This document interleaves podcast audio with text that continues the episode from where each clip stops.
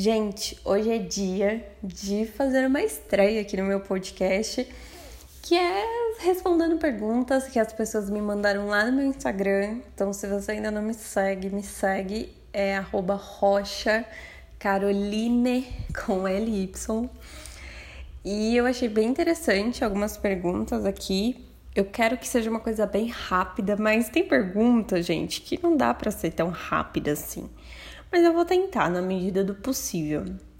E aí a gente já começa com uma pergunta que é complexa. Olha só. Você acha que é possível ser responsável e não saber ganhar dinheiro? Ou seja, você acredita que possa ser uma pessoa madura, sábia, mas que por uma razão ou outra não soube ganhar dinheiro?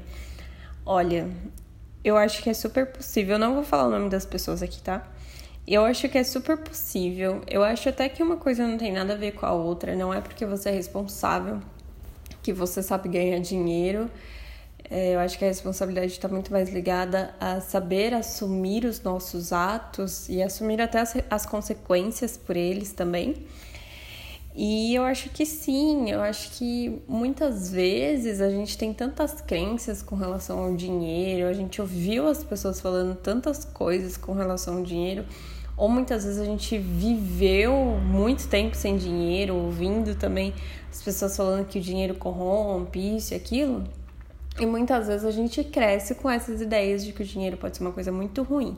Eu trabalhei bastante coisas é, relacionadas ao dinheiro e me ajudaram demais. Também tem outras coisas que eu acho que podem influenciar nisso, síndrome do impostor ou da impostora é, tantas outras coisas, e eu acho que isso é uma coisa a ser trabalhada. Então, se hoje você tem essa escassez na sua vida, é uma coisa que você precisa olhar, é bom você dar uma estudada nas coisas que você ouvia sobre dinheiro quando era mais novo, nas crenças que você tem em relação a isso. E eu acho que sim, super possível. Muitas pessoas não sabem ganhar dinheiro, não sabem guardar dinheiro, então, isso é uma coisa, infelizmente, aqui no Brasil também não temos educação financeira. Então, com certeza, isso é super possível, no meu ponto de vista. Vamos para a próxima pergunta. O que você aprendeu e faz questão de ensinar? Cara, eu aprendi tanta coisa, tanta coisa, eu acho que ainda tenho tanta coisa para aprender mas a coisa que eu aprendi, que para mim foi uma das mais importantes nos últimos anos e que eu demorei para entender isso, é que tudo na vida é um processo e que as coisas não vão acontecer tão rápido quanto eu gostaria. As coisas precisam de maturidade, elas precisam ser construídas e a gente leva um tempo para conseguir construir essas coisas. Então, isso foi uma das coisas que eu aprendi e que eu tento ao máximo passar isso para algumas pessoas. Então, entender que a gente vai passar por, por processos e tá tudo bem passar por esses processos, é necessário. Muitas vezes a gente quer pular etapas, a gente já quer que a nossa vida esteja em um outro nível, mas a gente tem que ir aos poucos, porque essa ansiedade atrapalha muito, muito, muito a nossa vida e acho que faz com que a gente tome decisões muito equivocadas. Então, aprendi sobre o processo e uma coisa que eu tenho, que é muito minha, é que eu sou muito determinada. E isso é uma coisa que eu também tento passar para as pessoas, que é essa determinação de ter um objetivo e ir atrás desse objetivo. Próxima pergunta. Jantar italiano ou japonês? E por que o italiano? Bom, eu sou uma pessoa que assim, eu como muito bem e eu como de muitas origens diferentes, assim. Eu sempre, se eu não como porque eu não conheço, eu pelo menos experimento. E eu gosto de ambas culinárias, japonesa e italiana. Eu acho que vai muito do meu dia, da vibe que eu tô naquele momento. Se eu tô numa vibe mais leve, com certeza eu optaria por uma comida japonesa, porque para mim é mais leve, eu como ali um peixinho cru, nossa, maravilhoso e tô ótimo. Já a comida italiana eu acho que é uma coisa mais pesada e que de vez em quando eu gosto também. Então, assim, para mim, ambos gosto dos dois. E eu não sou ruim de comer, não, viu? Como bem. E vamos para a próxima pergunta, que é por que ter um gato? Ai, gente, por quê? Eu, logo eu, que sou a louca dos gatos, assim, de ter roubado gato na minha infância e tudo mais. Eu não sei explicar o porquê, porque eu acho que vai muito de cada pessoa, um animal que ela tem mais afinidade. Mas para mim, é, não sei, é tipo ter uma companhia, é ter, é, é, eu amo tanto os meus gatos, tipo, a ponto de olhar para eles e falar: Meu Deus, como eu te amo. E para mim é muito gostoso, principalmente porque eu já moro sozinha, então é como se fosse uma companhia. Eles são a minha companhia, eles estão comigo no meu dia a dia, eles são super carinhosos. Então, eu não sei, eu me sinto muito acolhida. A minha vida, antes de ter os meus gatos, principalmente antes de ter o Tonico, que foi o primeiro que veio pra cá, era muito. Eu não vou falar chata, mas era um pouco vazia. E aí eu não gostava de ficar tão sozinha em casa. Eu me sentia muito sozinha, porque a menina que morava comigo na época viajava bastante. Então, na hora que ele veio pra cá, ele era minha companhia, ele é meu companheiro até hoje. Então, eu me sinto muito bem. Eu, nossa, como eu queria que todas as pessoas admirassem os gatos, pelo menos quem não gosta, não maltratasse, porque são animais incríveis, animais assim espetaculares, eles são lindos, eles têm uma personalidade própria, eles são carinhosos, mas é tudo no tempo deles, e eu acho isso muito legal. É, o gato, assim, ele tem um amor muito diferente pelo dono e eles são, sim, super companheiros, ao contrário do que muitas pessoas pensam por aí.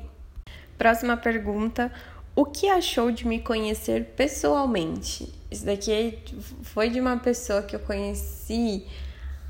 Apesar que não, gente, agora que eu me toquei, eu já conheci essa pessoa. É, é que assim, coisas da vida. Foi uma pessoa que eu conheci, que por sinal tá fazendo aniversário hoje, no dia que eu estou gravando esse podcast, então parabéns. Eu já conheci essa pessoa quando eu morei na Bahia. E aí, depois de quase 10 anos, nós nos reencontramos em São Paulo. E aí foi, foi muito legal, principalmente depois de tanto tempo. É claro que é muito estranho, porque é uma pessoa que você não vê há muito tempo. E é uma pessoa muito querida que me fez sentir muito bem naquele momento. É, foi, foi muito legal, uma experiência muito diferente, assim. Muito breve também, não, não tivemos muito tempo, mas que foi muito legal e que eu guardo no meu coração. Então, um beijo para você. Próxima pergunta. Fale sobre o tempo que você passou aqui na Bahia. Gente, muito difícil. Essa pergunta é realmente eu teria que levar muito tempo para dar essa resposta, mas falando brevemente. É, eu não gostava muito de morar na Bahia, não foi é, uma das melhores experiências que eu já tive. Foi difícil para conseguir me adaptar com o clima, era muito quente. E ao mesmo tempo eu já estava cansada de mudar tanto de escola, de casa, e aí mais uma mudança, eu já estava num, num estado assim muito exaurida.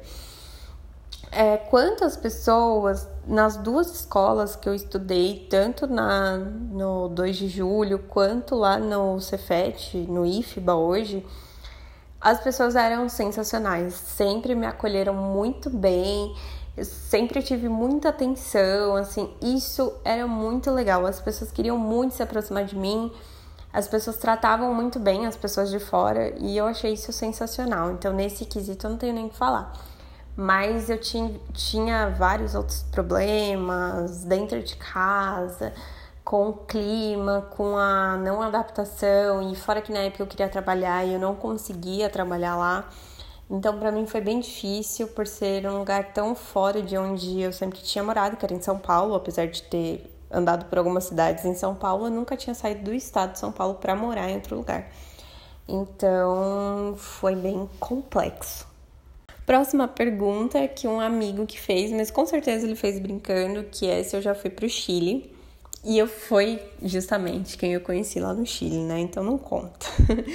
e sim, um lugar incrível, maravilhoso, que me trouxe dois presentes incríveis, maravilhosos, amizades que eu tenho até hoje, que eu sei que eu quero levar pro resto da minha vida, principalmente com a Paty querida que eu conheci lá. Você também, tá, Norbert? Você tá no meu coração. Fale sobre os desafios do home office, como manter o foco. Interessante, porque hoje mesmo eu li uma, uma matéria falando sobre foco. Meu, home office é complicado porque a gente tá inserida na nossa vida pessoal, com o nosso trabalho, com a nossa casa. E assim, eu, eu não posso nem reclamar, porque pra mim é muito bom, porque dentro da minha casa eu tenho um escritório, então eu tenho essa separação ainda. Eu tenho o meu quarto, eu tenho um escritório, eu tenho a sala, é tudo muito separado. E fora que eu tô sozinha, então eu não tenho uma criança pra, pra é, entrar, né, alguma, de alguma forma, conversar e tudo mais. Eu não tenho alguma outra pessoa que dependa ou que precise de mim ali. E eu acho que isso faz toda a diferença. Eu acho que é um desafio muito maior para quem tem esse tipo de situação em casa, que tem filho, que tem marido, que tem esposa. Mas ao mesmo tempo eu acho que tem coisas muito legais, que é a gente ter mais tempo também para aproveitar com as pessoas. Então, hoje eu tenho mais tempo para fazer as coisas que eu gosto. Perco menos tempo no trânsito, aliás, perco nenhum agora, né? E, e para manter o foco, eu acho que tem algumas técnicas que a gente pode usar. Eu, por exemplo, gosto muito de um app que se chama Forest, que você planta uma árvore, você determina lá um tempo, ele vai de 10 minutos a 2 horas. Você vai plantando uma árvore. Enquanto a árvore está sendo plantada, o seu celular fica bloqueado.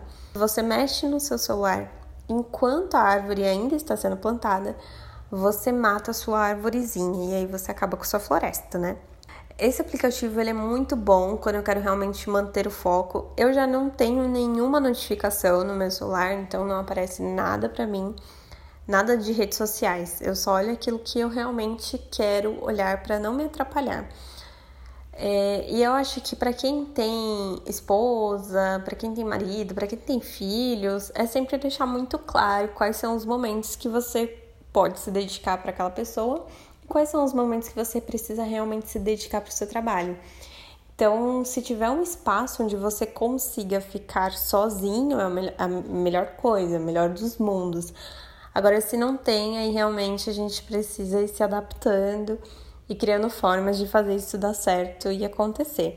Mas é, também uma coisa que eu ia sugerir é para a gente não se cobrar tanto, sabe? Porque é um período difícil, é uma coisa que a gente não estava tão acostumado, é uma coisa que foi de repente, então não adianta a gente querer que tudo saia perfeito e que tudo fique alinhado e que a gente consiga dar conta de tudo, porque eu acho que não é o momento para a gente se cobrar sobre essas coisas. Eu acho que é o momento da gente entender que a gente tá tentando, a gente já tá fazendo melhor que a gente consegue nesse momento.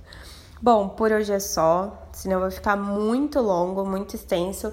Espero que vocês tenham gostado. Tinha algumas outras perguntas. Tinha... Gente, um monte de gente falando do meu sorriso. Vou falar para vocês, viu? Eu faço clareamento, por isso que ele é branco assim. Minha dentista fica muito feliz em saber disso. Mas é isso, um beijo e até o próximo episódio.